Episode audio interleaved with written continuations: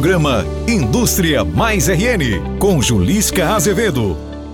Olá, começa agora o podcast Indústria Mais RN, um programa da Federação das Indústrias do Estado do Rio Grande do Norte. O nosso convidado de hoje é o assessor especial do Ministério da Economia, Jorge Luiz de Lima, que esteve em Natal para participar como palestrante da reunião da diretoria da Fierne. Ele, que já foi secretário da Indústria, Comércio, Serviços e Inovação, também acumula mais de 25 anos de experiência de atuação como CEO em grandes empresas privadas. Assessor Jorge Lima. Suas palavras sobre a atuação do setor produtivo foram muito bem recebidas pelos diretores desta federação. Por que as colocações do assessor especial do Ministério da Economia estão chamando tanta atenção do empresariado? Olha, eu acho que de um ano e meio, nesse governo, principalmente nos últimos dois anos, o setor produtivo começou a entender o que é necessário entender. O erro do Brasil é que o setor, o setor produtivo trabalha para o Estado. Não é o Estado que trabalha para o setor produtivo. Então, em qualquer país desenvolvido ou em desenvolvimento, o setor produtivo tem uma voz muito forte. Tanto que o lobby é de direito. O lobby que nós não queremos é o lobby nefasto. Mas o lobby é de direito, em qualquer, vai nos Estados Unidos, Alemanha, França, qualquer país. Até mesmo países comunistas tem um lobby produtivo muito forte. Então, eu acho que durante muitos anos o setor produtivo ficou muito longe da participação efetiva de políticas econômicas. E hoje eu sinto que eles estão entendendo que é necessário participar. O Brasil só melhora se nós reduzirmos o custo do Brasil, ele só melhora com reformas estruturantes. E quem vai fazer essa atuação tem um grau de importância enorme do setor produtivo para fazer com que o governo e o Congresso, tanto o executivo como o legislativo, mova na direção e que é de direito. Como os empresários podem atuar com essa visão de fazer com que o governo trabalhe de acordo com os interesses do setor? Primeiro, eu acredito muito na, na regionalidade. Né? Então, assim, por exemplo, você pega a federação aqui, que tem um trabalho brilhante no Amaro, é, ele tem condição de ver com os parlamentares regionais aqui, federais e senadores, uma agenda que interesse ao Estado, interesse ao bem maior. Porque nós não podemos esquecer que nós não temos 27 estados, nós temos 27 países. Então você tem que ver o arcabouço geral primeiro, que é chamado Custo Brasil, e depois eu tenho que ver as políticas públicas que desenvolvem o Estado. Eu acho que os canais de comunicação vão ser sempre federações, um SEBRAE, uma associação comercial, ou seja, você tem que movimentar um grupo que comece a ter um diálogo com, com, o executivo e o legislativo de uma forma proativa para uma economia de Estado e não uma economia de governo. O senhor já foi CEO do projeto Custo Brasil, que identifica os principais gargalos e o que é preciso fazer para combatê-los. Quais são esses gargalos? Na realidade, são 12 itens. Os, os, principais você teria segurança jurídica, que hoje é um, é um processo incrível. Você não consegue fazer nada no Brasil que a lei muda amanhã. Você não tem segurança jurídica para fazer nada. Você pode abrir uma fábrica amanhã, a lei mudar, o regulatório mudar. Esse é um grande problema. A infraestrutura do Brasil é um grande problema, enorme, até pela pouca verba que a gente tem de investimento com um país tão grande como esse.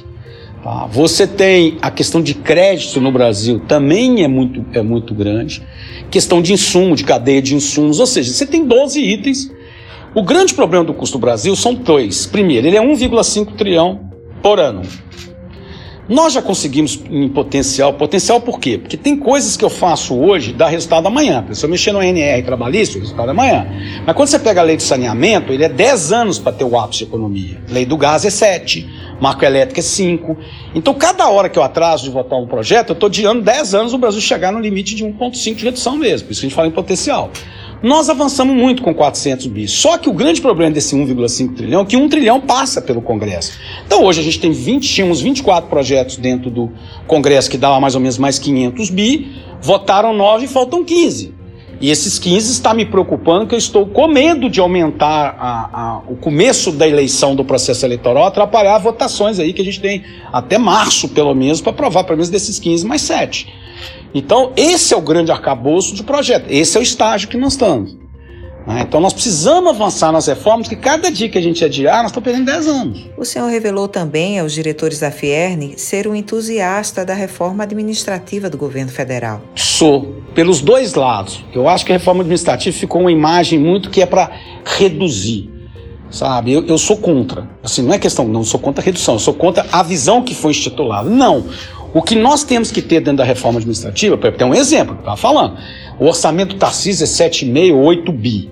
E nós gastamos 8 bi com profissões que não existem mais assessorista, é. operador de telex, operador de telefax. Não dá. Mas as pessoas foram realocadas? Não, mas relocada, mas não pode treinar, não tem direito. Se ela não quiser fazer, ela não faz, entendeu? Você realoca, mas é difícil você treinar. Tem toda uma complexidade diferente. Eu entendo que tem cargos que realmente você precisa da estabilidade. Alguns mais tempo, outros menos. Agora, tem muito cargo que eu não vejo na nossa cidade ter estabilidade.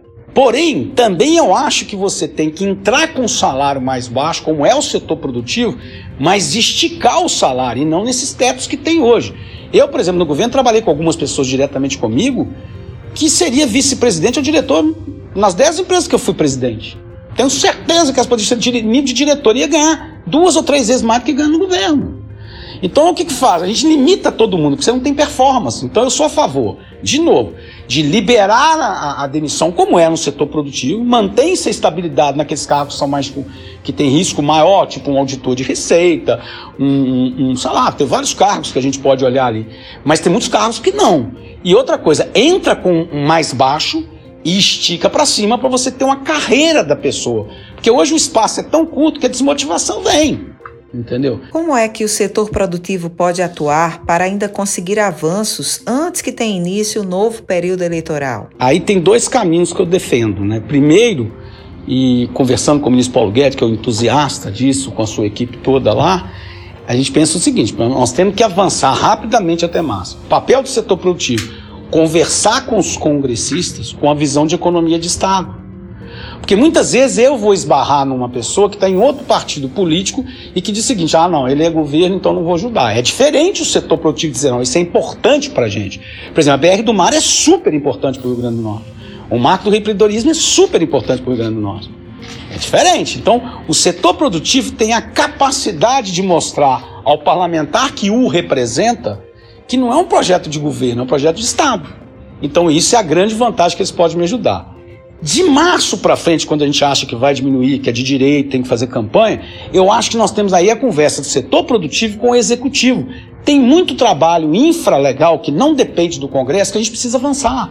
E nós deveríamos usar esse tempo do governo, que é de março até a próxima eleição, o janeiro, para fazer esse movimento. Senão a gente vai ficar parado. Não tem sentido nenhum você pagar um governo para ficar parado.